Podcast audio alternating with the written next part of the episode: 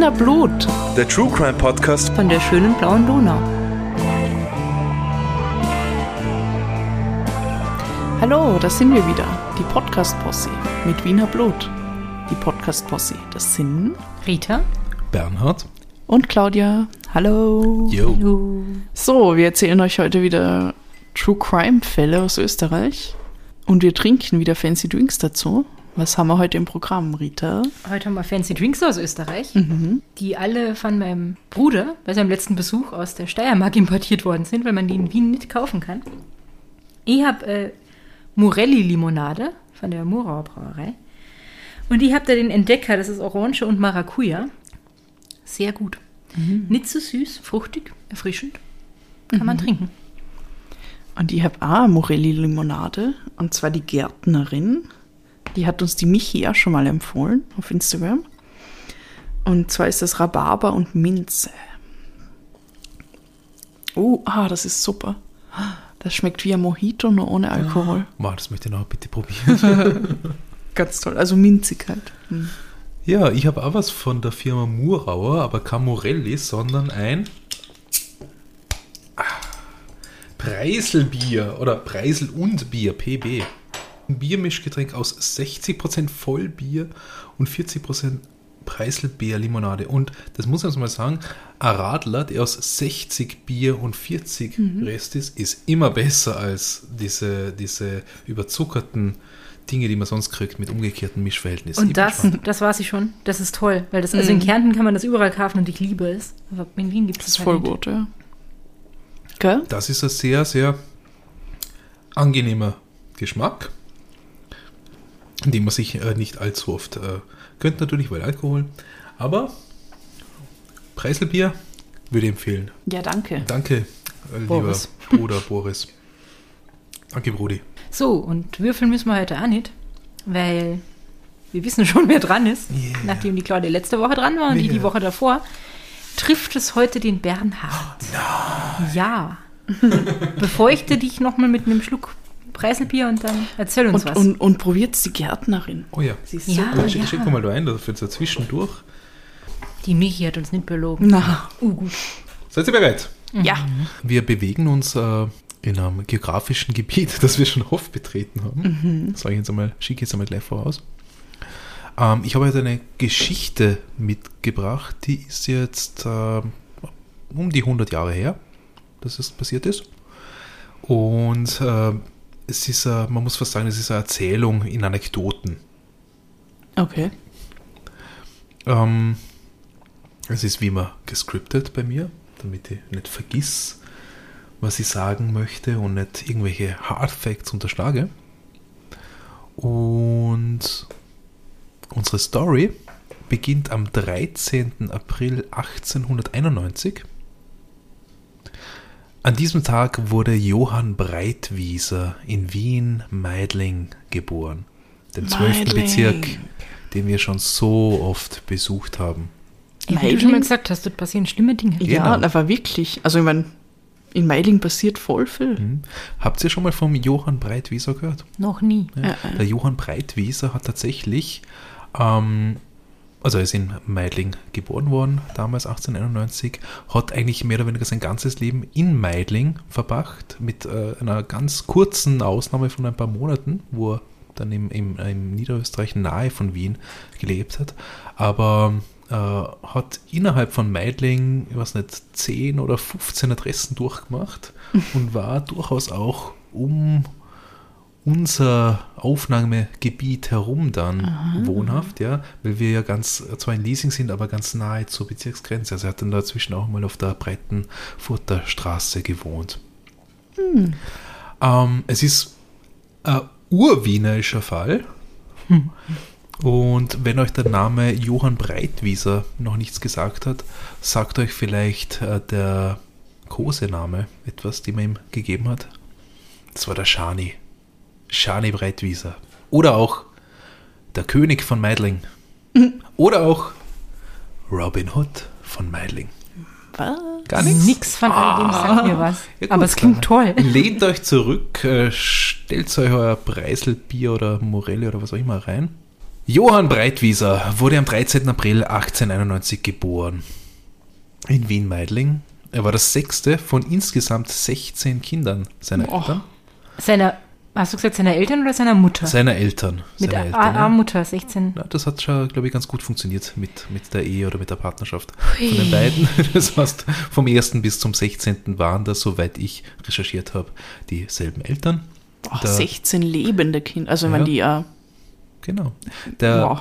Vater war Schustergehilfe vom Beruf, die Mutter war Hausarbeiterin, das heißt, die hat in, in Haushalten anderer Leute ausgeholfen. Die Familie war bitterarm, nicht nur wegen der vielen Kinder, sondern einfach auch äh, aus dem, äh, aufgrund des Milieus, in dem sie äh, hineingeboren wurden, klassische Arbeiterfamilie und dann natürlich auch aufgrund äh, der Zeit, in der sie gelebt haben, ja, Jahrhundertwende vom 19. zum 20. Jahrhundert und dann auch äh, quasi die, die äh, Zeit vor dem Ersten Weltkrieg.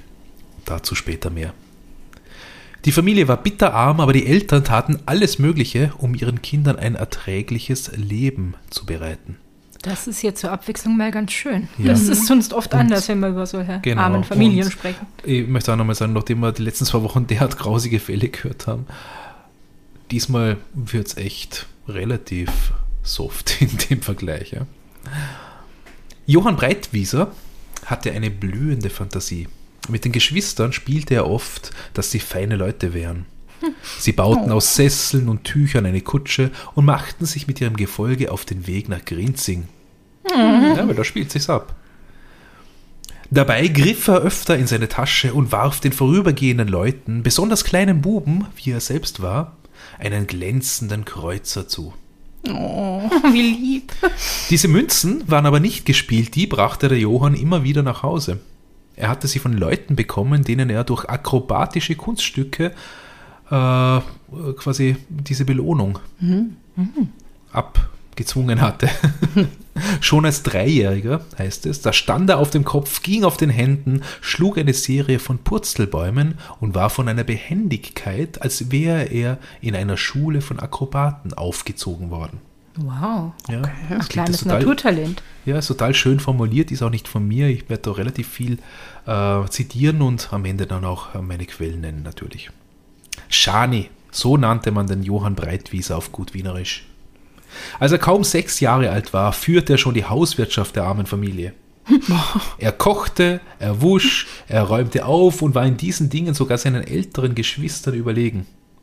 Auch wenn ihm diese Pflichten manchmal zu viel wurden, ließ er seinen Brüdern und Schwestern, den Älteren wie auch den Jüngeren, die volle Freiheit. Sie durften dem Spiel auf Wegen und Wiesen nachgehen, während er beim Herd stand und kochte. Okay, das Yep. ist Krass. unüblich. für ein tolles Kind. aber Kind was für ja. sch- scheiß restliche 15 Geschwister, die gesagt haben, ja, mach du das mal, Sechsjähriger. Naja, also die kleineren zumindest waren. Ja. waren. Ja. Mit Beginn der Volksschulzeit häuften sich die Fälle, wo er manchmal Tage und Nächte nicht nach Hause kam. Die Mutter bekam zwar raus, dass er wohl die Schule besuchte, aber niemand wusste zu sagen, wo sich der Schani darüber hinaus aufhielt. Aber irgendwann kam er ja immer auch doch heim. Krass, aber wer hat dann gekocht? Ja, genau. Meidling. Meidling. Das war sein Reich und niemand kannte diesen Teil von Wien besser als er. Zum Beispiel den Friedhof. Ja. Den Meidlinger den Friedhof. Meidling. Wir mögen den Meidlinger Friedhof Ja. sehr gern, weil da gibt es ganz viele. Feldhamster. Hamster. Ob die damals auch schon dort waren? Keine Nein, ich glaube Ahnung. nicht. Die haben sie wahrscheinlich gegessen. Nein, nein, ja. Ja, die sind total groß und fett, ja. Ich glaube, die haben sich erst vor ein paar Jahrzehnten angesiedelt. ja. Zum Beispiel den Friedhof in Meidling, da wusste er alle Namen. Wow. Das ist vielleicht eine Übertreibung, weil das sind wahrscheinlich damals Ja. auch schon nicht wenige gewesen. Das ist also heutzutage echt ein großer Friedhof. Er jagte zwischen den Hügeln umher, konnte sich der Länge nach auf ein Grab legen, die Arme ausbreiten, in den Himmel schauen und darauf schwören, dass nun der Tote sich seine Augen leihe und die Sonne sehe. Wow. Ja, Ich mag, ich mag dieses Kind. Ja. Also er ist seltsam, aber er ist auch so nett. ja der Schani war ein lebenslustiger kleiner Geselle. Ja, und der war so nett zu allen anderen. Sogar Ja. zu den Toten. Warten, das wäre noch viel besser. Wenn Kaiser Franz Josef, der damals noch der Big Boss war, seine Wiener Residenz verlassen hatte und nach Bad Ischl übersiedelt war, Das war dann im Sommer eben immer der Fall. Da ließ Schani die Küchenpflichten daheim noch häufiger als sonst aus und bezog seinen Sommersitz, Schönbrunn. Tatsächlich gibt es nämlich Erzählungen darüber. Ich, ich sage jetzt aber vorsichtig, ob das alles so stimmt, keine Ahnung, aber es ist zumindest eine tolle Geschichte und es ist sehr vieles in dieser Geschichte auch tatsächlich belegt. Ja. Aber tatsächlich gibt es Erzählungen darüber, dass der Schani Breitwieser bereits im Kindesalter im Schloss Schönbrunn eingebrochen sei. Ja, geil. Er hatte damals schon ein Talent, das er später ausbauen würde, nämlich das Schlösserknacken. Die guten Leute waren ahnungslos, dass Schani hoch oben im Schloss herumspazierte, seinen Kopf durch die Dachluke hinausschob, hinunterspuckte, Pfiffe vernehmen ließ, die sie seltenen Sommervögeln zuschrieben, und dann den Dachboden entlang lief, bis er irgendwo eine Tür fand, deren Schloss er sich einfach mit den Fingern öffnete. Oft stand er plötzlich zwischen den einfachen Leuten draußen, die neugierig das kaiserliche Schloss betrachteten, und begann zu erzählen, wie schön es oben in den Räumen sei. Goldene Möbel, weiße Tische, blaue und rote Vorhänge, große Spiegel, Luster und Teppiche. Geht's nur auf, schauen Sie ihn das an, der Kaiser ist eh nicht daheim. Die Leute betrachteten den zerrissenen Bengel, der alles wissen wollte, und als einer fragte, wo er es denn her habe, lachte er und meinte, weil ich es mir angeschaut hab. True Story. Die Jahre vergingen, Shani wurde 13, die Not der Familie wurde größer. Mittlerweile war das 13. Kind unterwegs. In der Schule war er grundsätzlich gern und hatte gut gelernt, wobei das mit dem Alter nachließ und er immer mehr versäumte. Trotzdem hat der Lehrer dann vorgeschlagen, dass der Shani eine höhere Schule besuchen soll. Das war aber in der wirtschaftlichen Situation der Familie leider nicht möglich. Seit Shani denken konnte, waren in der Stube daheim drei armselige Betten, ein alter Kasten für alle und ein großer schwarzer Koffer, der die Familienlumpen enthielt. Oh. Entschuldigung, drei Betten für 15 Leute? Ja, warte noch. Als die Schar am größten war und der Kindersegen am reichsten, lagen in zwei Betten, die bei Nacht nebeneinander geschoben wurden, die Eltern und vier Kinder. Im dritten schliefen vier kleinere Geschwister. Shani selbst lag im schwarzen Koffer, der lang und schmal war wie ein Sarg, auf den Lumpen. Franzl schlief im Waschtrog und das Kleinste jeweils im Wäschekorb. So sah die Nacht im Hause Breitwieser aus. Und dann kommen noch fünf oder sechs dazu, so wie eine Kosmitzeit, ja. Es war bestimmt nie langweilig. Oh na. Oft, wenn die Mutter zu Hause war, stand sie vor leeren Schüsseln und fand nichts zu essen für sich und für die Kleinen. Die Kinder weinten und baten, die Klagen des Hungers gingen durch den traurigen Raum. Also begann der Scharnich sich darum zu kümmern. 13, haben wir es gesagt, war er. Ja? Als es ihm nämlich einmal zu viel wurde, das Leid, der Mangel, da war er auf einmal verschwunden und kehrte nach einiger Zeit zurück, schwer beladen mit Lebensmitteln und einem Bündel Holz. Er stellte alles der Mutter hin und als sie ausrief, um Gottes Willen, Shani, wo hast denn das hergenommen? Da zuckte er die Schultern und sagte, ist ja gleich.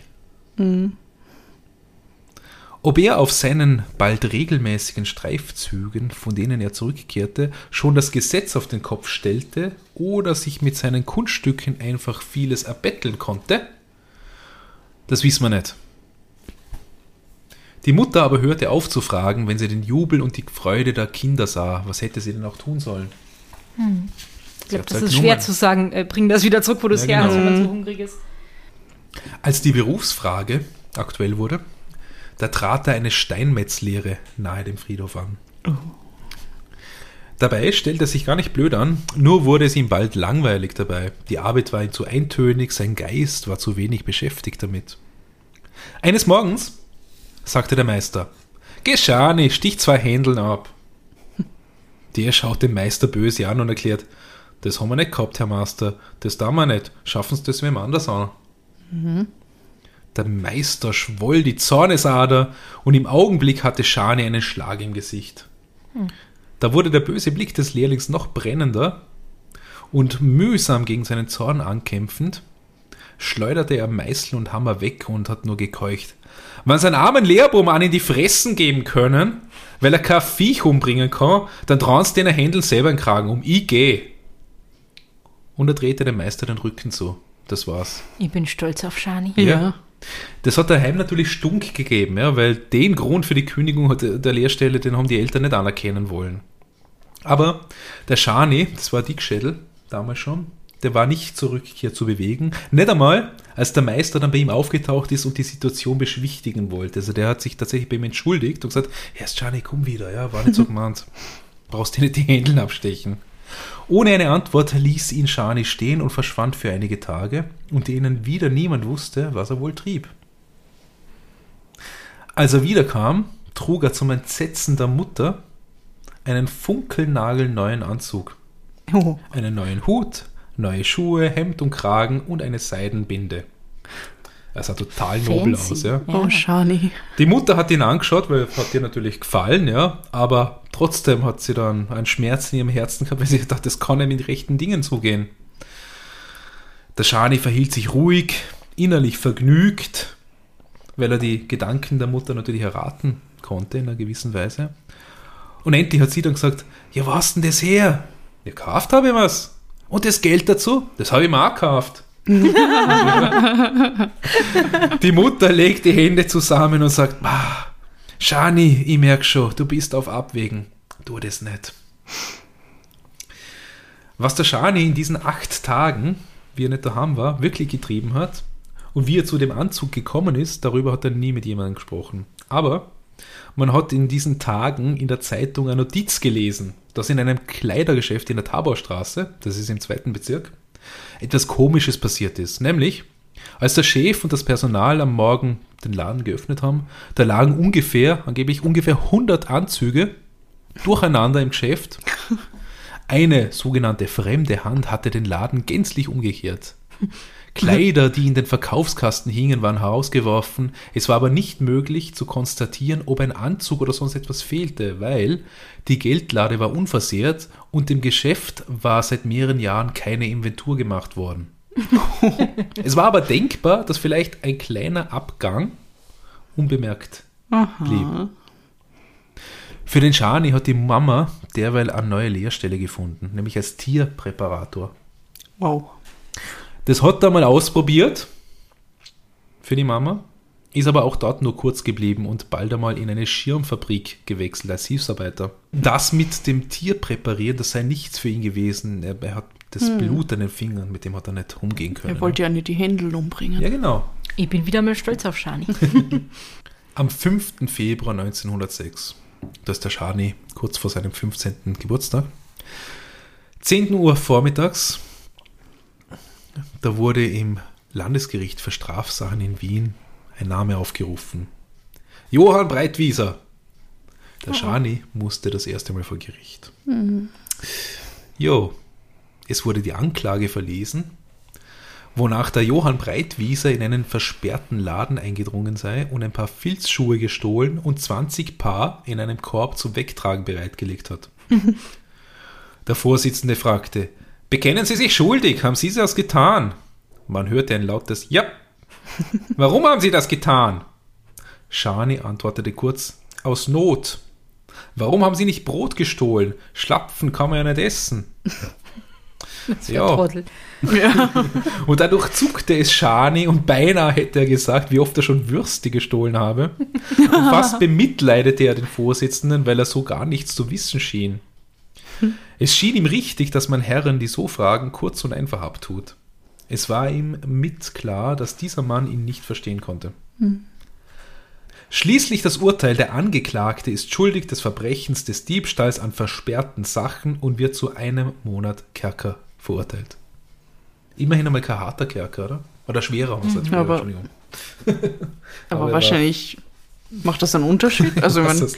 Ich weiß nicht, ob schwerer Kerker noch besonders Schwer genug für einen 15-Jährigen. Ich wollte gerade sagen, wenn du 15 bist und ein paar Schlapfen geklaut hast, ist am Monat Ja. Kerker so oder so scheiße. In der Zelle trifft der Schani zwei junge Burschen, etwa gleich alt wie er, und einen älteren Mann. Die zwei jungen Burschen sind sehr reuig für das, was sie getan haben. Der Kerker wirkt. Aber Schani interessiert sich mehr für den Älteren, der ihm über die kommenden vier Wochen seine Weltsicht vermittelt und seine Lebenserfahrungen weitergibt. Oh, Ja. oh. Die Zeit verfliegt rasch und Shani hat viel gelernt. Über Raubmörder, Lustmörder, Betrüger, Wilderer, Exoten der Großstadt und des flachen Landes. Also über praktisch jeden. Er hat was gelernt von Richtern, Staatsanwälten und Verteidigern, von den Korrektionszellen, aus denen die Gefangenen ausstiegen wie Gespenster aus den Grüften. Das ist ziemlich sicher der schwere Kerker dann. Von Flucht und Fluchtversuchen und über das Strafgesetz sowie die Strafprozessordnung. Die hat ihm der Zellengenosse nämlich vorgelesen. Wow. Ja, das kann man sagen, das ist fürs Leben ganz wertvoll. Die haben diese vier Wochen echt gut genutzt. ne? Ja. Das war so wie Bootcamp, oder? Nur In die andere Richtung. Ein kriminellen Bootcamp. Er arbeitete wieder als Hilfsarbeiter in einer Fabrik, nachdem er rauskam. Aber schon bald besann er sich wieder auf das Stehlen. Kleine Diebeszüge bei Nacht, eine Nachschau hinter versperrten Türen hat er das genannt. Die Erinnerung an die vier Wochen im Knast verblasste allmählich. Bald darauf gab es in der Tivoli-Gasse in Meidling einen kleinen Straßenauflauf. Ein junger Mensch wurde aus einem Kellerloch hervorgezogen und aus der linken und rechten Brusttasche ragte je eine dicke Stange ungarische Salami hervor. Das ist die beste. Es war der Schani. Die Leute drängten um ihn und einer riss ihm die Salami aus der linken Brusttasche, angeblich um ihn damit zu prügeln und schrie, womit du gesündigst, damit sollst du gezüchtiget werden. Und dann verschwand er mit der Wurst. der Arsch. Der war auch hungrig. Nun fand aus diesem Anlass in der Wohnung seiner Eltern eine polizeiliche Hausdurchsuchung statt. Dabei Wegen den Salamis. ja, ja, und wegen dem, was schon vorher war, ja. Naja, und dann finden sie ein paar Würstel und dann sagen sie, die hast du gestohlen, die Ja, genau. sie das beweisen. Warte. Sie haben gefunden sechs Taschenmesser, ein Stemmeisen, na, mehrere Stemmeisen und Pfeilen, eine Maske und weitere verdächtige Gegenstände. Am 16. August 1906 fand dann wieder eine Hauptverhandlung gegen den Johann Breitwieser statt. Scharney bekannte nicht bloß die Salami, sondern auch diese ganzen Werkzeuge und noch mehr gestohlen zu haben. Wie das erste Mal schon hat er volles Geständnis abgelegt und noch einmal wurde er relativ milde bestraft mit drei Monaten Kerker. Scharney verbüßte diese Strafe beim Kreisgericht in Ried. Er war ein beliebter Sträfling und wurde auch gut behandelt. Ist das die kurze Zeit, die er in Niederösterreich gelebt hat? Ah, in Freiheit habe ich nicht gemeint, ja. Ah, Aber ja, das kommt ja okay. noch. Aber zur Besserung seines Verhaltens oder zum großen Umdenken trug der Aufenthalt nicht bei. Wieder draußen versuchte er es als Knecht bei einem Bauern und konnte sich einige Zeit sehr dafür begeistern. Nämlich die Rinder auf dem Feld zu hüten. Das hat ihm taugt. Bis er eines Tages wieder spurlos verschwand. Das hat den Bauern angeblich wirklich sehr traurig gemacht, weil er diesen Knecht wirklich lieb hatte. Der Schani war aber schon wieder in Haft mit Urteil des Landesgerichtes Wien vom 4. November 1907. Wieder wegen Diebstahl. Diesmal war es eine Kerkerstrafe von sechs Monaten, die er ausgefasst hatte. Ne, wird nicht weniger. Er befand sich auf freiem Fuß, als gegen ihn verhandelt wurde, und er erhielt einen Strafaufschub von drei Monaten. Bis zum letzten Tag der Frist blieb er beim Bauern und bei den Ochsen und am Fälligkeitstag dann war er dann eben plötzlich verschwunden. Das heißt, er hat den Job, glaube ich, wirklich gern gemacht und wollte diesen äh, ja, Lehnherrn nicht enttäuschen. Ist auch nicht aufgegangen. Nach dem dritten Gefängnisaufenthalt hat er einen neuen Job angenommen. Und zwar war er dann Fahrradbote. Messenger Boy hat man das genannt damals, habe ich gelernt. Echt? Ja, er hat das äh, scheinbar in einer Zeitung gelesen und, und war das dann, ja, Fahrradbote. Davon hat er eben in einem Zeitungsinserat gelesen. Das machte er ein gutes halbes Jahr und während dieser Zeit lernte er Wien so gut kennen wie seine Heimat Meiling. er wusste um die kleinsten, verstecktesten Gässchen und Stiegen, kannte alle Namen, die Häuser den Nummern nach, hatte durch seine Arbeit in vielen Wohnungen Eintritt bekommen, besonders in Wohnungen reicher Leute. Oh oh. Ja, und dabei erfuhr er auch, wie Reichtum sich durch Gitter, Stäbe, Schlösser und Ketten schützt. Das ist jetzt wieder Zitate aus, diesem, aus meiner Quelle, aus meiner Hauptquelle. Instinktiv machte er hier seine Studien, beobachtete auch, wo der Reichtum seine Schätze aufbewahrte, seine Berge von Silber aufstaple, wo goldene Betten mit seidener Wäsche standen. Er sah prachtvolle Teppiche, mit denen er sich nicht zuzudecken getraut hätte, geschweige darauf zu gehen, bewunderte Luster, die funkelten, besah sich genau die zahlreichen Bilder an den Wänden. Mit der ehrlichen Arbeit war es dann wieder nichts auf lange Sicht. Shani verließ den Botendienst, suchte einige Burschen auf, mit denen er während seiner Haft bekannt geworden war, um mit ihnen Streifzüge auf fremdes Hab und Gut zu organisieren. Jetzt weißt du, wo das alles ist. Und so ging es eine Weile schwankend von Haft in Freiheit, von Freiheit in Haft. Shani wurde verurteilt. Am 11. August 1908, da war er 17, zu drei Monaten. Verbüßt in Göllersdorf. Zu neun Monaten Zwangsanstalt nach Korneuburg. Am 6. Juli 1910 dann neun Monate Kerker, verbüßt in Göllersdorf. Und am 5. Juni 1911, mittlerweile 20 Jahre alt, kam er wieder aus dieser Haft. Das heißt zusammenfassend mit kurz vor dem 15. Lebensjahr beginnend, das erste Mal im Knast und jetzt ist er eigentlich fünf Jahre durchwegs immer wieder ein paar Monate gesessen, ein paar Monate draußen, ein paar Monate gesessen, ein paar Monate draußen. Ja, ist nicht so ein geiler Start ins Leben eigentlich. Ja. Da ist der Weg irgendwie schon vorgezeichnet. Ja. Immerhin wurde ihm stets ein mustergültiges Verhalten bestätigt. Mittlerweile 20 Jahre alt, versuchte die Mutter noch einmal auf den Shani einzuwirken. Er soll doch bei der ehrlichen Arbeit bleiben. Der nimmt aber erst einmal ein Quartier bei einer Witwe, weil ihm deren Tochter ganz besonders gefällt. Die Witwe war selbst in jungen Jahren wiederholt im Gefängnis gewesen. Und in der alternden Frau lebte das als eine Zeit der Romantik fort. Das heißt, von der Frau beraten, taten ihr, tat er sich mit weiteren Burschen zusammen und gründete die sogenannte Bruderschaft der schwarzen Larven. Wow. Das muss man sagen, die schwarzen Larven, also eine Larve ist ja Eine ein Maske. Begriff für Maske, genau. Ach so. Ja, genau, so ist das Ah ja, gemeint. gut. Ja. Danke. Ein Wort. veralteter Begriff, aber so ist das gemeint. Und die Witwe war die, Die die, war die, die- die, die- Bossin. ja, was eine Mentorin oder so, ja. Und die haben nun in, äh, in, in Wien und auch im angrenzenden Gebiet in Niederösterreich ihre Besuche bei wohlhabenden Menschen abgestattet.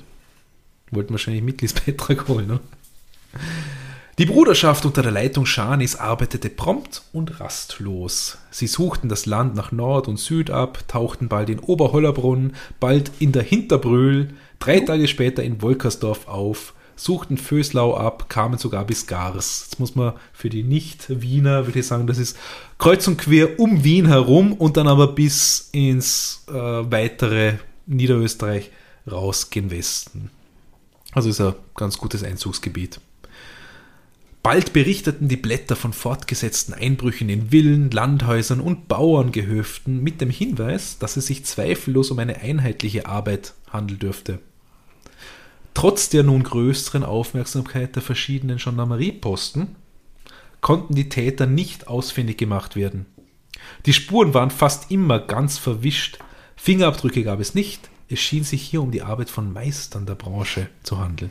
Und ich möchte mal sagen, der war 20, ja, und seine Burschis waren wahrscheinlich nicht wahnsinnig viel älter. Er hat schnell gelernt. Oh ja. Ja, war ja schlau. Ein einziges Mal trafen der Schani und seine Burschen bei einem Einbruch auf einen anderen Menschen, einen Weinbauern. Dem drohten sie ein bisschen und waren dann in verschiedenen Richtungen gleich auf und davon. Sie haben sich dann, wie abgesprochen, in einem Gasthaus im 15. Bezirk getroffen. Aber zu vermuten ist, dass da jemand der Anwesenden einen Verdacht schöpfte in dem Gasthaus, denn bald darauf tauchte die Polizei auf. Und ehe die noch eingetreten sind, war der Schani zum nächsten Fenster rausgesprungen auf die Straße, lief in Richtung Wienfluss und war verschwunden, während seine Kumpels rasch gefasst wurden. Oh, der Shani ist gut. Schani ist. Hat's drauf. Den nächsten Morgen berichteten die Zeitungen, man habe endlich die Bande ausgehoben, die unter der Führung des bereits fünfmal vorbestraften Johann Breitwieser Oh. die Umgebung von Wien unsicher gemacht und die zahlreichen Villeneinbrüche begangen habe. Diese Snitches. Ja, sie haben gesnitcht. Nur der Häuptling der Bande sei entkommen. Den zog es derweil wieder heim zur Mama. Na, Jetzt kommt meine Lieblingsstelle. Und dort waren schon bald einige Kriminalbeamte zu Besuch. Die haben gesagt, sie müssen das Haus durchsuchen. Dann haben die viermal die Wohnung durchwühlt. Aber die Suche brachte kein Ergebnis. Oh, Dann haben sie quasi die Schultern gezuckt und ohne ein Wort zu sprechen, indem jetzt auch aus der Erzählung heraus, die ich da gelesen habe, gingen zwei von ihnen hinaus auf den Gang, während die beiden anderen vor dem Tisch stehen blieben, bei dem der Schani derweil ruhig und ohne aufzustehen gesessen hatte, während der ganzen Zeit nämlich, und zu lesen schien. Wartet, ihr schaut so ungläubig, wartet. Sie haben mich gefragt, wer sind Sie? Und der Schani antwortete, ich bin der Rudolf Breitwieser. Das muss ein Bruder sein. Ja, hat ja viele. Das glaubten die zwei natürlich nicht und sagten, er sei einmal verhaftet und müsse mitkommen. Schani erhob sich, ging zum Kleiderhaken, an dem seine Jacke hing, nahm ihn runter, stellte sich vor den Detektiv hin, den haben sie auch Detektive genannt damals, und tat so, als ob er den Mantel, an, also Jacke anziehen wolle, und zweimal den Ärmel verfehlt. Während er noch sagte, na was ist denn, hat er kein Loch, schlug er mit den Armen mit solcher Wucht gegen den auf einen Schirm gestützten Detektiv, dass dieser stürzte und den zweiten im Fall mitriss. Shani lief zur Tür raus, an den völlig verdatterten anderen Polizisten vorbei und aus dem Haus hinaus. Und jetzt, ihr zwei, ihr kennt die Gegend, ja?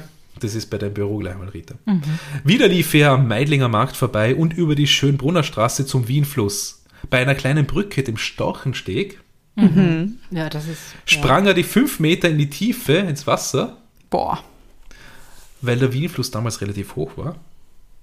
Also das heute würde ich noch nicht runterspringen unter normalen Bedingungen, du brichst da alle Beine. Ähm, und ist ihm dann davon geschwommen. Ein paar Stunden später, nachdem er sich versteckt hatte und es Nacht geworden war, ging Shani zu, zum Haus eines Freundes, dem Pitzel, und klopfte an dessen Schlafzimmerfenster. Der Freund macht sich auf. Der Freund macht auf, redet mit ihm, geht dann zu Shanis Eltern, um Gewand für ihn zu holen. Die Mutter gibt bereitwillig Hose und Hemd her, außerdem noch fünf Gulden und einen lieben Gruß für den Sohn. Rasch war der Pitzel wieder verschwunden. Nicht zu früh, denn einige Minuten später rückte die Kripo wieder bei Breitwiesers an, um die Wohnung neuerlich zu durchsuchen. Natürlich hat er sich da einmal vorerst nicht mehr blicken lassen, aber der Mutter ließ er eine Botschaft zukommen, wo er sich aufhält. Nämlich in Inzersdorf, Stadtrand Wiens, wo er tatsächlich für einige Tage zwischen Strohballen versteckt auf einer Wiese war und von der Mutter dann eben mit Lebensmitteln versorgt wurde. Also wirklich so zwischen den großen Strohballen, wie man sie aus, aus, aus den, von Bildern her kennt oder, oder einfach von den Spaziergängen am Land. Bett im Kornfeld. Ja, Ist immer frei. ich hoffe, er hat keinen Heuschnupfen. Ich hoffe, es wäre Sommer. Und dann ist nichts dabei. Und die Bienen haben bestimmt auch gesund. Ja, genau. Mittlerweile war auch eine Belohnung auf Hinweise zu Shanis Aufenthalt bzw. für seine Ergreifung ausgesetzt. Und als er sich wieder nach Wien reintraute und mit einem Bekannten Kontakt aufnahm, da fand er sich relativ bald darauf von berittenen Polizisten verfolgt und gefangen. Wie es ausschaut, hat ihn der Bekannte nämlich verraten. Snitch. Yo! In meiner Hauptquelle ist das, was jetzt kommt, als Teil 2 benannt. Als wird es dann langsam ernst. Gegen Mittag des 16. März 1912 machte im Bahnhof von Steyr in Oberösterreich ein Gefangenentransport Stopp. Die Insassen waren unterwegs in die Strafanstalt Garsten und einer davon war der Schani, den der Direktor wie folgt begrüßte. Ich zitiere wieder. Breitwieser! Also der Ruf ist immer vorausgeeilt, ja. Breitwieser, Sie scheinen mir ja ein Muster zu sein. Sie haben mit Ihren 20 Jahren schon fleißige Arbeit geleistet und bereits ein halbes Dutzend Mal Einkehr gehalten. Allerdings nicht bei sich. Was, Ja. was ist mit Ihnen? Was für ein Teufel lehrt Sie zu stehlen, statt zu arbeiten? Sie stehen vor mir, ein Mensch voll Kraft, gerade gewachsen, glücklich anzuschauen und denken so unglücklich. Oh. Sie scheinen allzu gescheit zu sein und glauben, die Dummheit der Welt wird über sie stolpern. Es ist schade um ihre Jugend. Es ist schade um ihre Schönheit. Es ist schade um die Möglichkeit, der zu sein, der sie sein könnten. Wow. Und ganz wohlwollend schließt der Gefängnisdirektor dann mit den Worten: Seien Sie ein Freund des Hauses und nicht sein Feind, und Sie werden hier ein Heim haben und kein Gefängnis. Was für ein toller Ja, Gefängnisdirektor. das klingt nach einem Ich ganz... möchte es nochmal wow. betonen, es ist vielleicht ein bisschen romantisiert, diese Dialoge ja, zu der Quelle, wie gesagt, ganz am Schluss. Er war auf jeden Fall in dem Gefängnis, das ist belegt. Wie zuvor in der Freiheit ging der Schane in der Anstalt von einem Beruf zum anderen. Und als ihn später sein Freund der Bitzel einmal fragte, Wie lange bist du denn eigentlich in Garsten gesessen? Da hat der Schani angeblich gesagt, drei Jahre. So, so, sagt der Pitzel. Deine Mutter hat aber gesagt, es waren vier. Ja, richtig. Ja, gerade hast du erst noch gesagt drei. Wie geht denn das? Naja, da habe ich das Kucheljahr nicht mitgerechnet. Was ist denn das schon wieder? Na schau, Koch bin ich gewesen und ganz gut ist mir gegangen, so dass ich das Kucheljahr nicht als Strafe zähle. Okay. Also er war Jahre, äh, ein, ein Jahr lang wirklich in der Küche beschäftigt. Naja, stimmt. Und der hat ja schon mit sechs angefangen Genau. zu kochen. Er konnte das wahrscheinlich. ganz Das hat ihm die Zeit äh, erleichtert. Als sich am 16. März 1916 das Anstaltstor für Schani öffnete, ging er nicht gleich ganz frei hinaus, sondern musste zusätzlich noch in Zwangsarbeit nach Korneuburg. In dem Frühjahr 1916 begann der Erste Weltkrieg, der ja schon 1914 angefangen hatte, schon unheilschwer auf Land und Menschen zu lasten, wie es da heißt.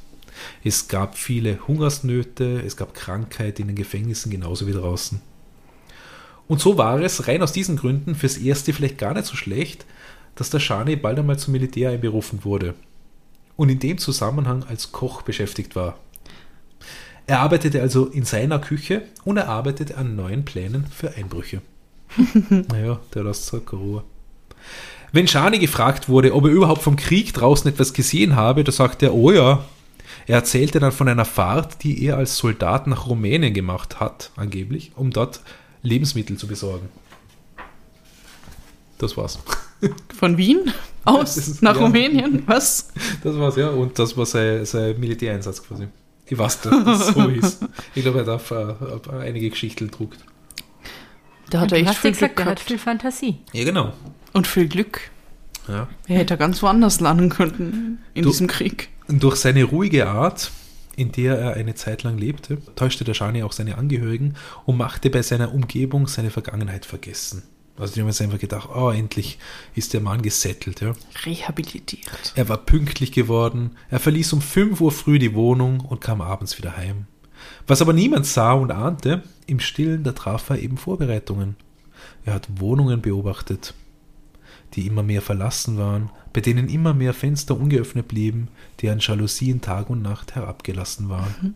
Weil es war ja Krieg. In den großen Schauläden stand nicht mehr so viel Ware angehäuft wie früher und im Inneren der Geschäfte standen weniger Angestellte. Besonders die Männer waren verschwunden. Alte Leute und Mädchen und Frauen waren es, die die Stadt am Laufen hielten. Überall war die Wache reduziert.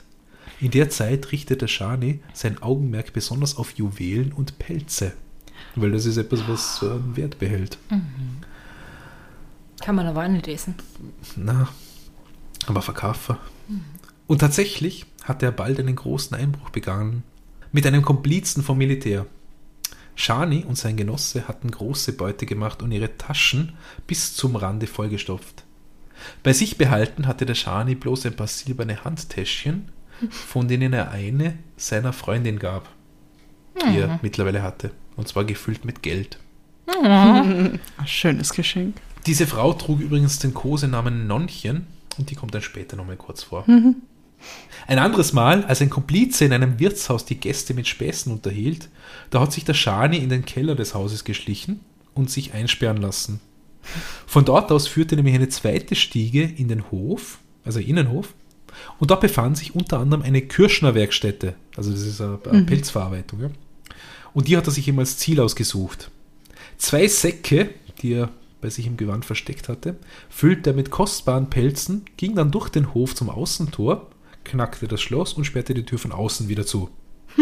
Wow. In der nächsten Gasse stieß er die Säcke langsam durch die Kelleröffnung eines Hauses, also das ist ja oft von außen so zugänglich, und band sie dort oben fest, damit sie nicht ganz reinfallen, sodass man sie später holen kann. Und da war mal zuerst äh, Zeit, um die, um, die, um die Lage zu checken, ja, ob ihm jemand auf der Spur ist. Die Polizei war derweil ratlos betreffend die häufigen Einbrüche und war im Zuge des Krieges und der wachsenden Verelendung insgesamt mit einer wachsenden Kriminalität konfrontiert. Irgendwann machten aber beim Schani auch wieder die Handschellen Klick und so saß er bald nochmal ein halbes Jahr in Haft. Allerdings gab es keine eindeutigen Beweise für all das, was sie gemeint haben, was er gemacht hat. Und er war auf Verdacht eingesperrt worden. Und schließlich, nach dem halben Jahr, haben sie ihn wieder laufen lassen. Ja, what the fuck. Ja. Ich meine, gut, das hat ja jetzt nicht den Falschen erwischt in dem Fall. Aber Ja. auf Verdacht einsperren, das ist halt auch nicht so geil. Während der Zeit war er ja eigentlich immer noch beim Militär Koch, ja. Aber das hat ihn mittlerweile genervt. Da wollte er weg. Wie früher. Da wollte er irgendwann nicht mehr kochen. Dann Genau. ist er einfach abgehauen. Und dann begann er den Narren zu spielen. Und Anführungszeichen den Narren, ja. Als er wieder mal für eine Straftat einkassiert worden war, da hat er nämlich äh, tatsächlich eine, eine geistige Erkrankung vorgetäuscht. Der Untersuchungsrichter ließ ihn dann in eine Klinik einweisen, wo man ihn schließlich tatsächlich als krank diagnostizierte und in die Psychiatrie nach Steinhof überstellte.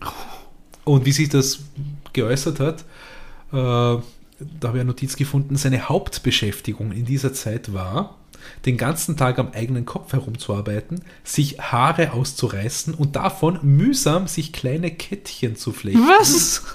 Ich weiß auch nicht, wie lang seine Haare waren. Ich glaube nicht, dass sie schulterlang waren. Ja. vielleicht, waren sie nicht, vielleicht waren sie nicht kurz geschoren für Militär, aber Okay, also nochmal, er hat sich, Genau. nur dass wir das nochmal gut erfassen können, er hat sich seine Haare ausgerissen ich, Und ich er hat wahrscheinlich- büschelweise oder so, aber halt einzeln. Ne? und dann hat er aus den einzelnen Haaren Kettchen geflochten. Genau. Und dabei Gaga gespielt. Wow. Und das hat er so lange und so konsequent gemacht, ohne sich ablenken zu lassen, dass die gedacht haben, okay, da ist Ja. wirklich was kaputt. Wa was für ein Level an Dedication. Ja. Oh ja. Er schien wie ein Schlafwandler. Er schien der gleiche, ob er stand, saß oder ging. Wenn er vom Wärter begleitet einen Spaziergang machte, konnte man von ihm sagen, er habe im Gehen geschlafen. Also er hatte schon Willen gehabt dazu. Ja. Aus Steinhof dann gelang ihm schließlich Ende 1917 die Flucht und damit war er auch desertiert. Oh, Muss man oh. jetzt beachten. Ah, ja. shit. Das ist nie gut. Also, wenn sie ihn wiederkriegen. Und als er in einem Lokal auftauchte, in dem er früher und seine Kameraden noch immer verkehrten, da glaubten die ihren Augen nicht zu trauen. Vor Ort traf er auch sein Nonnchen mit einem Kerl namens Kilian, der sie im Arm hatte. Der Schani fordert ihn heraus. Was denn für sie? Und bietet an Tausender und fünf Liter Wein. Deal. Äh, Alter. ähm, Ja, der hat, der hat Kilian war sehr schnell überzeugt. Und das Nonnchen war nicht unglücklich, dass sie ihren, ihren äh, Schani wieder gehabt hat. ey, aber hätte sie nicht einfach. Ja. Also, Verkürzt Wäre billiger ja. gegangen. Nach dem Wiedersehen und einigen Tagen Erholung ging es mit Shanis alten Geschäften wieder los. Aber von einem Verbrechen zum anderen eilend spürte er auch, wie stark die Polizei jetzt mittlerweile hinter ihm her war. Die kannte nämlich bald die Marke Breitwieser. Jede seiner Taten verriet die Eigenart seines verbrecherischen Spürsinns, weil er einfach gut war.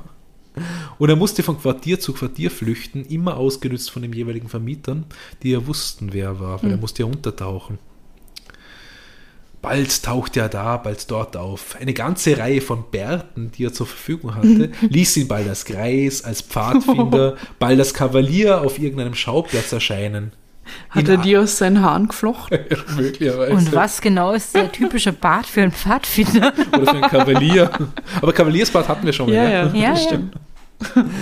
Ähm, in allen möglichen Uniformen tauchte er auf, als Tramway-Kondukteur, als Eisenbahner, als Soldat. Er verkörperte jung und alt wie ein gewiegter Komödiant. Seine Verbrechen bekamen, wie die Meidlinger versichern, einen höheren Sinn. Er hob Vermögen meist nur mehr für andere aus. Sein Mitgefühl für die Armen, nämlich, die immer mehr unter der Not des Krieges litten, brach in dieser Zeit ganz deutlich durch. Mit Zynismus sprach er davon, dass er nun fleißig Nachschau halte und immer mehr finde, dass der eine ein wenig als viel habe und er einen gerechten Ausgleich vornehmen wolle. Einmal kam der Schani an einem Laden vorbei, an dem die Leute in der Kälte warteten, auf die karge Auswahl, von der sie sich auch nur noch das Billigste leisten konnten. Der Schani verschwand wieder und kehrte mit einem Dutzend Gänsen zurück, die er unter den Leuten verteilte. Oh. Ein andermal brachte er einer befreundeten Familie, deren Armut er kannte, 24 Hasen. Verkleidet bis zur Unkenntlichkeit rollte er das Wild auf einem Wägelchen daher, schleppte den Wagen zwei Stock hinauf, stieß die Tür auf, stülpte den Wagen um und verschwand. Die Frau konnte vor Schreck keinen Laut hervorbringen, wusste nicht, was sie mit 24 Hasen anfangen sollte, und so wurden die Hasen nur teilweise zu Hause verbraucht, zum Teil verkauft und im Umkreis verschenkt. Ist ja okay. Das ist auch okay. Aber ich habe mir das schon gedacht, ja. Die haben ja bestimmt keinen Gefrierschrank gehabt, um die Hasen zu kaufen. Oder waren das noch lebende Hasen? Ah, wer war's? Aber ich glaube nicht, dass Ich glaub man dann einfach den Wagen umkippen kann und wieder Der gehen. wird, der wird der Metzger ausgenommen Ah, stellt haben. euch vor, jemand macht bei euch die Tür auf und, und, und rollt 24 lebende Hasen in euer Wohnzimmer. Das wäre toll. Würde ich ja mit niemandem teilen. Wird man sofort Ja. die Daniela anrufen und sagen, was machen wir damit? Nämlich im, im besten Sinne, wie pflegen wir sie? Ja, nicht wie essen wir sie. Natürlich nicht. Ja. Wie kann man denn sowas essen? Im ganzen Bezirk wurde der Schani nach und nach als Wohltäter bekannt und die Leute sagten allgemein, dass er nur stehle, um die Armen zu beschenken. So wie Robin Hood, genau. Ein Knabe, der in Breitensee, das ist im 14. Bezirk, vor einem Obstladen stand, wurde von ihm lange beobachtet. Endlich trat der Schani auf ihn zu und sagte, was willst denn? Orangen. Für wen denn? Für die Mutter. Warum kaufst du das denn nicht? Ja, weil ich kein Geld habe. Breitwieser kaufte ihm ein Dutzend Orangen, nahm dann den Jungen bei der Hand und kleidete ihn von Kopf bis Fuß neu ein und entließ den Knaben mit den Worten: Richt der Mutter einen schönen Gruß von Breitwieser aus. Das ist wirklich mit dem Robin Hood-Film, oder? Das ist ganz Das ist toll. toll. Doch während all dem ging die Jagd der Ermittler auf ihn weiter. Nach und nach wurde Shani Breitwieser allerdings so bekannt und beliebt im Bezirk, dass ihn niemand mehr verraten hätte. Ich verstehe das. Er genoss den Ruf eines hilfsbereiten Menschen, von dem alle möglichen Streiche erzählt wurden. Streiche, nämlich nicht Verbrechen. Gell? Einer dieser Streiche ging dann aber auf, auch wieder mal schief. Als Shani von einem berittenen Polizisten verfolgt wurde, kam es zu einem Unfall und er wurde durch das Pferd ziemlich schwer verletzt. Der Breitwieser wurde ins Spital gebracht und schließlich in eine Zelle befördert, wo er mit Ketten an Händen und Füßen festgehalten wurde. Die wollten ihn nimmer gehen lassen. Neun Monate blieb er angeblich in dem Zustand bis zum September 1918. Er ist mittlerweile 27. Man hielt ihm vor, dass er mindestens 15 Einbrüche auf dem Gewissen habe und man versicherte ihm, dass man ihn diesmal brechen werde. Die Strafe würde ausreichen, um ihn für lange arbeitsunfähig zu machen. Shani schüttelte den Kopf, wenn er solche Vorhalte, wenn er, wenn er solche Vorwürfe vernahm, und er beteuerte, dass von 15 Einbrüchen keine Rede sei. 2050. Und er hätte dies auch wirklich vor Gott und jedem Richter beeiden können, denn er wusste, dass es wenigstens 150 Einbrüche Ah, seien. 150, ja. Allerdings hat er die alle, allerdings hätte die niemals niemand außer ihm bezeugen können. Und es war ihm klar, dass ihm allein für die vorgeworfenen Taten, also für die 15, eine sehr lange Haft drohte. In seiner Wut nahm er sich vor, zumal er sich in seiner Art einbildete, Recht zu haben, noch eine viel ärgere Geißel zu werden als bisher, wenn er nur rauskäme. Er wollte ganz andere Raubzüge nun unternehmen und die, dass die Welt nur so staunen würde. Er war entschlossen, den einzigen Wert dieser wertlosen Welt an sich zu reißen für sich und für andere. In der Zeit kam dann auch der Zusammenbruch und das Kriegsende im Herbst 1918 und das Militär wurde aufgelöst und der Schani wurde ins Landesgericht auf der Alserstraße überstellt. Er kam in eine der oberen Zellen und war wieder in Ketten. Er durfte aber mit Verwandten und Freunden sprechen, und so kam es, dass er trotz der scharfen Beobachtung einem Besucher zuflüstern konnte: Blauer Tintenstift, Pfeile. Nach zwei Wochen hatte er, was er wünschte, den Stift und das Werkzeug. Und in einer einzigen Nacht rüstete er sich für die Flucht, und das ging so. Die Pfeile zwischen den Zähnen durchsägte er die Handschellen, keine leichte Arbeit. Dann wurde die Tinte aus dem Stift in ein Wasserbad gelegt, zusammen mit den hellen Gefängnisgewand. Das war schließlich blau-violett. Auch die Fenstergitter waren bald durchgefeilt und die Scheiben eingedrückt. Dann zog Schani die noch feuchten, jetzt aber dunklen Kleider an, er ließ sich beim Fenster mit einem Leintuch hinunter, das einen, Schei- einen Streifen geschnitten hatte, und sprang die Strecke, die das Tuch nicht reichte, zu Boden. Mit dem Zug kam er nach Wien und Freunde gab es hier nach wie vor genug. Schon nach 14 Tagen hatte Schani ein freundliches Heim und eine komplette Werkstatt. Als Neuheit, die ihm bisher gefehlt hatte, befand sich im Raum ein kleines Regal, auf dem er naturwissenschaftliche Werke aufbewahrte. Denn er blieb jetzt die Tage über daheim und vertrieb sich die Zeit mit Arbeit, Studieren und Experimenten. Was er jetzt vorhatte, war etwas ganz anderes als bisher. Er Alchemie. bitte? Alchemie. Der Stein der Weißen. Er wollte sich als Verbrecher quasi vollenden. Er hatte seine Spione, die für ihn arbeiteten und nach seinen Aufträgen Erhebungen und Studien machten. Dabei gab es nächtliche Zusammenkünfte in bestimmten Lokalen. Also es ist schon wie eine Geheimorganisation mittlerweile.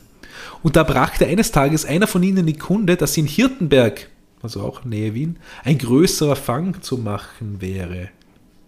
Mit seinem besten Werkzeug, das er selbst gebaut hatte, in seinem Rucksack und einem kleinen Schweißapparat ausgerüstet, zogen er und drei Gehilfen in einer dunklen Nacht nach Hirtenberg zur großen Munitionsfabrik. Es war alles aufs genaueste erkundet worden, jeder Schritt berechnet und vorgearbeitet. Sie stiegen rückwärts über die Mauer, ließen den Wächter vorn, schlichen zwischen den großen Bergen von Blei und Eisen hindurch, drangen in die Fabriksräume ein zum großen Kassenraum. Einer von ihnen stand draußen, um der Wächter des Wächters zu sein, ein zweiter half Breitwieser die Kasse zu knacken. Der zeichnete ein Rechteck auf die Wand der Kasse, setzte den Schweißapparat an und in 44 Sekunden, sicher belegt, ja, löste sich das Viereck wie ein Stückchen Käse aus dem Panzerleib. Mit einer elektrischen Lampe leuchtete er durch die Öffnung und sah, was er sehen wollte. Eine gefüllte Kasse. Er griff hinein und räumte einen Betrag von einer halben Million Goldkronen aus. Ui. Ich habe jetzt nicht Das recherchieren können, was es heute wert wäre, aber, Aber es war verdammt damals viel, viel. Kohle. Oh ja. Verdammt viel Kohle. Mit seinem Anteil wollte sich der Schani ein neues Leben sichern. Noch ein solcher Streich und er konnte die Vergangenheit verabschieden. Wir wissen, dass es nie gut ausgehen kann. Ja? Noch ein solcher Streich. Das war mittlerweile sein sehnlichster Wunsch. Am liebsten wäre er gleich auf und davon, wie einer seiner Kollegen, der nach Amerika gegangen war.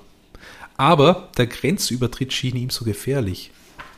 Steckbriefe, die an den Grenzen lagen und Prämien, die auf ihn ausgesetzt waren, machten ihm Sorge. Und auch das Geld dünkte ihm noch nicht genug, um sein Ziel zu erreichen. Noch eine Sorge kam dazu. Die Krone, also die damalige Währung, die verlor unaufhaltsam an Wert. Ist halt immer so nach einem Krieg, ist schwierig, gell? Weshalb er einen Teil seiner Beute in Grund und Boden stecken wollte. Er ließ eine Reihe von Orten nahe Wien von seinen Freunden absuchen und trug ihnen auf, ihr Augenmerk auf ein Häuschen ziemlich abseits vom Ort zu lenken. Immerhin in unmittelbarer Nähe der Bahn und von Wien selber, das für ihn das Zentrum des Interesses blieb. Und jetzt kommt Niederösterreich. Ah, endlich. Unter verschiedenen Objekten, die ihm vorgeschlagen wurden, entschied er sich für ein Haus in St. André Wördern. Ah. Niederösterreich, ja? Schon mal gehört? Der Preis des Häuschens sagte ihm zu und auch die Lage entsprach völlig dem, was er sich wünschte. Und es hatte einen Keller. Weiterhin sehnte sich der Schani nach einem echten Ende dieses Gaunerlebens. Er arbeitete deshalb tagelang an einem großzügigen Plan für seinen letzten Streich. Er hatte vor, in die Kassenräume der Länderbank einzudringen und dort fortzuschaffen, was seine fünf Kumpels und er nur an Gold fassen konnten. Ach, Das ist kein kleiner Kuh. Mittlerweile hatten einige frühere Weggefährten davon Wind bekommen, wo der Schani lebt. Auch solche, die ihm nicht lieb waren. Was den Schani nach und nach mehr beunruhigte. Und eines Tages bemerkte er einen Mann, der auf der Straße vor dem Haus auf und ab ging. Den hat er doch schon mal gesehen, vielleicht vier Tage früher. Hat es nicht geheißen, der Mann hat sich ein paar Häuser weiter angesiedelt? Wieso rennt er jetzt da rum? Der Schani kannte eigentlich alle Mitglieder der Geheimpolizei. Und es war ihm bis jetzt nicht eingefallen, dass hinter diesem Mann im Lodenrock vielleicht jemand stecken könnte, der gefährlich war. Ganz plötzlich aber, wie der Schani den Eindruck hatte, dass der Mann sehr auffällig nicht auf das Haus schaut, fuhr ihm der Gedanke durch den Kopf, ob es nicht trotz seiner Vorsicht vielleicht gelungen sei, ihn zu entdecken. Und ob nicht der neue Nachbar da draußen ein ganz gewöhnlicher Kieberer wäre, oh no. also ein Polizist. Von diesem Gedanken erfasst stürzte Schani vom Fenster weg, sprang in den Hof, durchquerte ihn und ging zu seinem Fahrrad. Es war kurz nach drei Uhr am Nachmittag. Schani hatte wohl jetzt auch einmal die Nerven weggeschmissen. Er wollte sofort wegfahren, vielleicht nie wieder das Haus betreten. Und wie er kurz von seinem Rad aufschaut, da sieht er plötzlich beim Gartenzaun vorne einige ihm bekannte Männer stehen. Und genauso auf der anderen Seite vom Grundstück. Die Polizei ist eindeutig auf seiner Spur, er ist umstellt. Nein. Shani zögert nicht lange, springt auf das Nachbargrundstück, aber in dem Augenblick krachen bereits Schüsse. Er ist getroffen No. von mehreren Kugeln. Trotzdem zieht er sich, trotzdem zieht er sich noch in die Gartenhütte des Nachbarn zurück und bricht erst dort zusammen. Davor, heißt es wieder, hat ihn auch noch der Polizeihund gepackt und ihm ein Stück Fleisch aus dem Leib gebissen. Ich weiß nicht, ob das übertrieben ist, aber als die Polizei zu ihm in die Hütte kommt, da sagt der Shani nur noch leise, kein Schuss mehr notwendig. Oh, Ich habe feuchte Augen. Shani. Er wird schlussendlich verbunden und durchsucht. Der Shani hatte keine Waffe bei sich und auch keinen Schuss abgegeben. Natürlich nicht. Wie das hat Shani noch nie getan. Wie eigentlich kaum jemals. Ja. Ich würde nicht sagen nie, aber kaum jemals. Ja. Die Polizisten hatten offenbar die Fassung verloren und ihre Befugnis überschritten. Während der Fahrt ins Krankenhaus ist er bei Bewusstsein, sagt aber kein Wort mehr. Gegen Abend des 1. April 1919 verstirbt Johann Breitwieser schließlich, wenige Tage vor seinem 28. Geburtstag. Was? Am 5. April 1919 fand das Begräbnis statt. Eine Fülle von Kränzen langte ein, darunter ein prachtvolles Blumengewinde, angeblich von seinem Haupthehler. Seine besten Kunden verloren, oder? Ja. Und einige Soldaten brachten einen Kranz, der so groß war, dass er den ganzen Sarg wie mit Blumen überschüttete. Das Begräbnis vom Schani soll angeblich, und das habe ich in mehreren Quellen gelesen, aber vielleicht beziehen sich die auch nur auf eine, das Begräbnis vom Schani soll mindestens 20.000 Menschen am Friedhof in. Meidling zusammengebracht haben. Am Ja, Meidlinger Friedhof. ja, genau, an dem. Da ist auch das Grab noch. Das kann Ah, wirklich? gehen, Oh mein. Gott. Betriebsausflug. Ja. Mitunter sollen es aber noch mehr gewesen sein. Also ich habe in einer Quelle zumindest gelesen, 20.000 bis 40.000. Aber die 20.000 habe ich wirklich öfter gelesen. Alle Meidlinger einfach, alle. Ja, ja ich glaube zu der Zeit. Ja, und das war die Geschichte vom Johann Schani Breitwieser. König von Meidling, Robin Hood von Meidling. Also erstens, das war toll. Ja, die Geschichte ist so geil. Die Geschichte ist großartig. Freut mich, Zweitens, sagt warum habe ich davon noch nie was gehört? Ja, nee. Und drittens, drittens, und drittens, du Lügen, Bernhard, hast Wieso? gesagt, das wird kein Downer. Aber das Ende Oh. ist traurig. Ja, aber im, im Vergleich zu dem, was wir vorher hatten, ist es echt eine schöne Geschichte eigentlich. Ja. Der Mann hat gelebt, zumindest. Aber nur bis er 28 Ja. geworden. Aber er hat sicher Er mehr ist, im, er, ist als. im, er ist im Club der 27, ja. Cobain, hat viel erlebt. Er hat sicher mehr erlebt als so mancher Hundertjähriger, vermutlich. Oh ja. Und also, ich weiß nicht, ob ich schon jemals so traurig war, wo der, der. Verbrecher gestorben ist. Ja.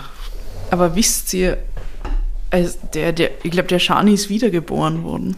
Im Schandl. Schandl. Ja, als Adolf Schandl. Ja, Schani. char- charakterlich hat er sich nicht unbedingt verbessert. Nein, ja. aber das passt ganz gut, finde Ja, ich. das war öfter eingefallen, der Schandl. Ja. Das war unsere, unsere Ausbrecher-Trilogie, liebe Leute, die das vielleicht noch nicht gehört haben, aber Ja. das gibt es ja nicht, oder? Ja, Hammer. Ja, Ganz, richtig, ganz, ganz toll. Ähm, Großartiger. Jetzt habe ich meine Quellen noch nicht genannt. Und zwar, meine Hauptquelle ist eine Website. Schaut euch das bitte an, das ist großartig. breitwieserschani.at Also Breitwieser mit EI, breitwieserschani.at Wir tun das natürlich auch in unsere äh, Shownotes. Und zwar ist das ein Online-Projekt von einem äh, Herrn namens Michael Strasser. Dessen Großvater war der Karl Strasser und der hat den Schani mal persönlich getroffen, weil er hat ihm nämlich eine Wurst geschenkt. Oh, Also, also muss, er, muss Salami. Kind gewesen sein, ja. Oh. Vor dem Ersten Weltkrieg damals. Und äh, der Michael Strasser schreibt dann immer auf der, auf der Website, dass er dass der Großvater immer diese Geschichte erzählt hat, seinem Kind und dann eben seinen, also seinen Kindern und dann seinen Enkelkindern. Und ich glaube, in den 80ern oder so muss es gewesen sein, wie der Michael Strasser eben quasi dann begonnen hat, sich mit der Geschichte zu beschäftigen und natürlich Vorzeiten des Internet, du findest nichts und so weiter. Und irgendwann ist er dann drauf gekommen, okay, es gibt eine Biografie vom Shani, oder über den Shani, so muss man sagen, ähm, von einem Rechtsanwalt namens Hermann Krasner mit SZ, war vielleicht der Schweizer. äh, die ist 1925 erschienen. Und man weiß jetzt nicht genau, ja, hat der äh, viel vom Hörensagen aufgeschrieben.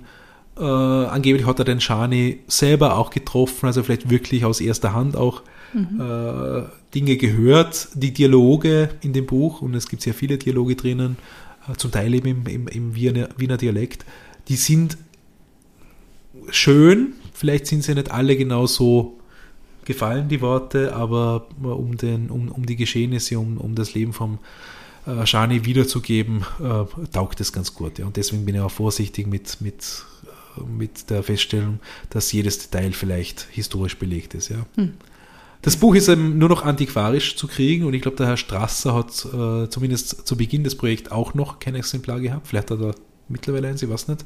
Es gibt aber eins in der österreichischen Nationalbibliothek. Das haben die dann, also auch schon zerfledert und uralt, das haben die dann äh, gescannt und von diesen Scans oder von diesen Kopien da hat der Michael Strasser dann freiwillige Mithelferinnen und Mithelfer über die Website gesucht, dass jeder ein paar Seiten vernimmt, weil die waren nämlich noch in Fraktur geschrieben. Hm. Das ist halt nicht immer so leicht zu lesen. Und da haben eben einige Freiwillige diese, diese Frakturschrift dann quasi ins, in die neue Schrift übersetzt, äh, Korrektur gelesen, auch Fehler, die drin waren, verbessert. Und das Ganze ist jetzt als E-Book über die Website wieder veröffentlicht worden. Wie cool. Kann man sich wirklich holen, hat da knapp 220 Seiten. Ich habe es quer gelesen, weil halt äh, immer bei der Recherche ein bisschen wenig Zeit, aber ich habe sehr vieles davon gelesen. Es ist, es ist ganz toll. Also, lieber Herr Strasser und liebes Team, falls ihr das hört, das ihr habt das echt Projekt. toll gemacht und, mm. und jeder und jeder da draußen, die jetzt von der Geschichte begeistert ist, holt euch das E-Book von breitwieserschani.at und vielleicht schreibt es einen netten Kommentar auf der Website, weil es einfach so toll ist. Weitere Quellen sind Berichte auf skug.at, also skug.at, staatsarchiv.at, die Straßenzeitung Augustin hat Aha. da was dazu gehabt und die Presse, also die Tageszeitung Die Presse. Außerdem gibt es einen kurzen Videobeitrag von W24 anlässlich vom Shanis 100. Todestag letztes Jahr im April 2019. Und es gibt auch mindestens zwei Theaterstücke, die sich mit dem Leben von Shani Breitwieser beschäftigen und angeblich ziemlich toll sein sollen. Aber, aber, es gibt keinen Film. Oh, Wie kann das geben. sein? Noch. Noch. es sollte ihn sofort geben. Jetzt und zwar also jetzt. Nach, nach allem Lob, was ich über die Thea Theaterbearbeitung von Herrn Arzt gelesen habe, der, der Schriftsteller heißt Arzt zum Nachnamen, den Vornamen habe ich grad, äh, ist mir gerade entfallen. Äh, da gibt es eine Vorlage, die dann zum Theaterstück wurde und das soll wirklich, wirklich ganz großartig sein.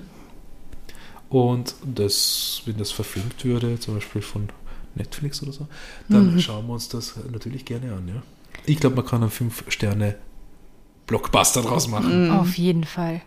Ich möchte diesem Film sechs von fünf Sternen geben. ich habe gerade genau das gleiche gedacht. Weil es ist das Allerbeste, was ich ja. je gehört habe. Ja. Und der Shani ist so eine Legende. Das Unfassbar. Ist, ist der Shani-Garten nach ihm benannt? ähm, aber jetzt nochmal eine andere Frage. Wie bist du denn auf diese Geschichte gestoßen? Du, ich bin, äh, äh ich, ich, muss in dem Sinne dem, dem, Wiener Kriminalmuseum Danke sagen, weil bei unserem letzten Besuch, der lange vor Corona war, habe ich äh, um, um, an, um an Knatsch dieses, diesen Museumsführer da mitgenommen und da sind ja ganz viele Fälle kurz angerissen Ach, und da ist einfach einer von denen. Und ich habe mir, bevor wir mit dem Podcast gestartet haben, schon äh, Longlist gemacht und sie ist wirklich lange und ich habe es wieder mal durchgeschaut. Mm. Und da war er eingekreist und habe gesagt, schauen wir mal an und haben gesagt, oh ja, that's it.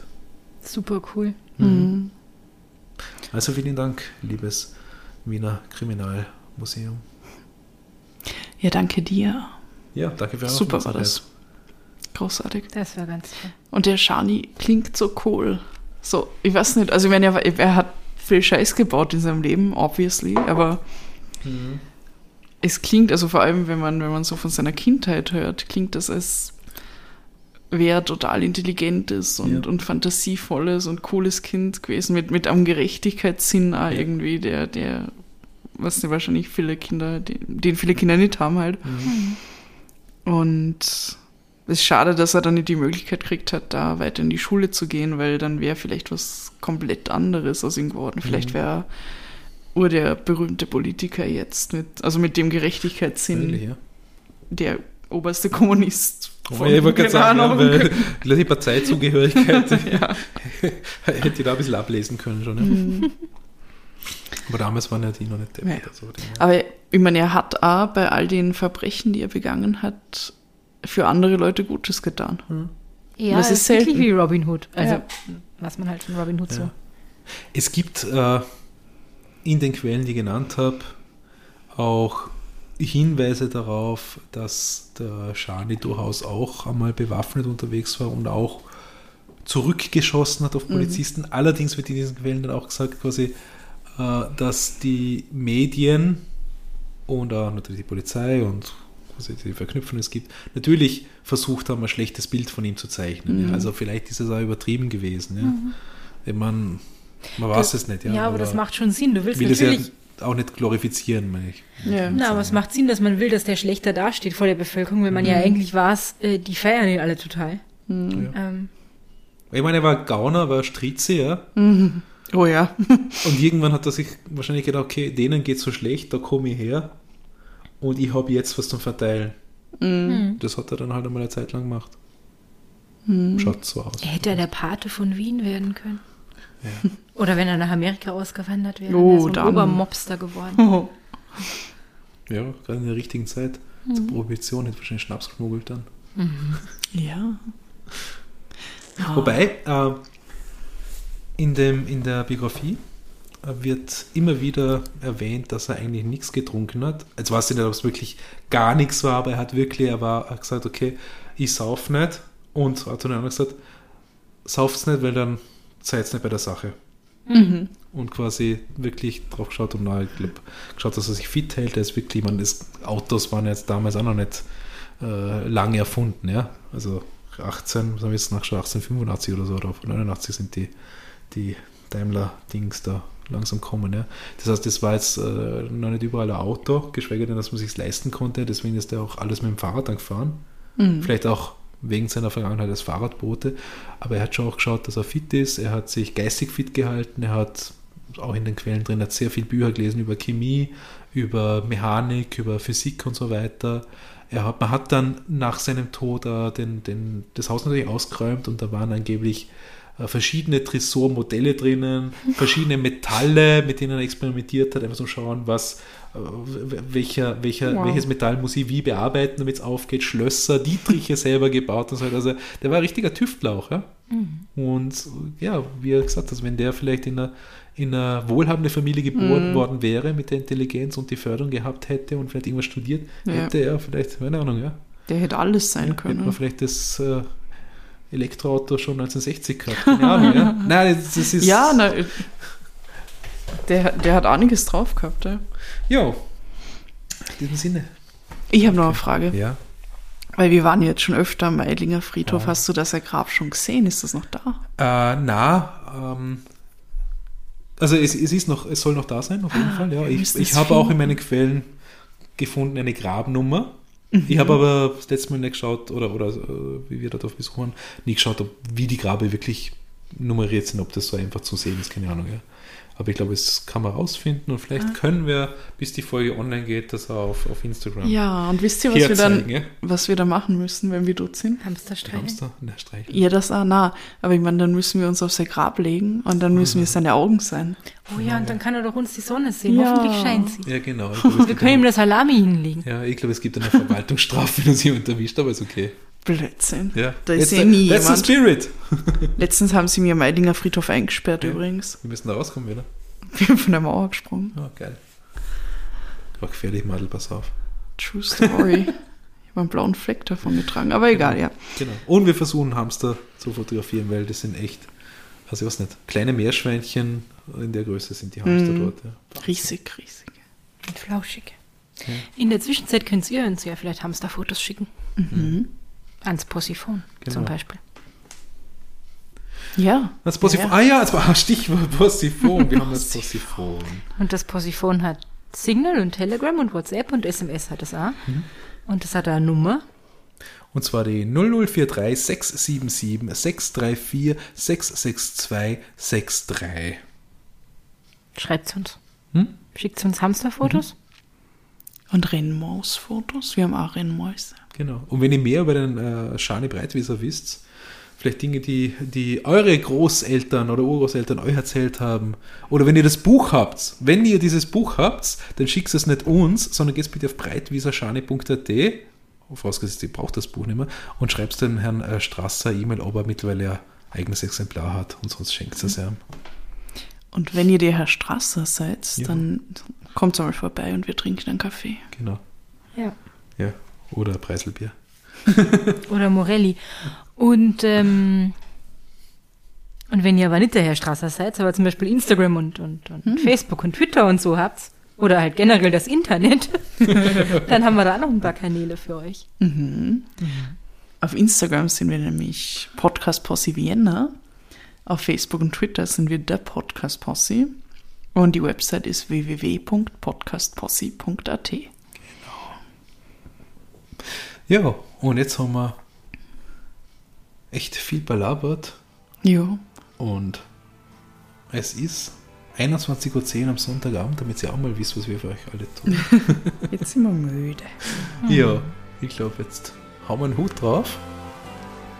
In diesem Sinne, Bis nächste Woche. bis nächste Woche. Habt's euch lieb und, und habt's uns gern. Baba. Baba. Bye.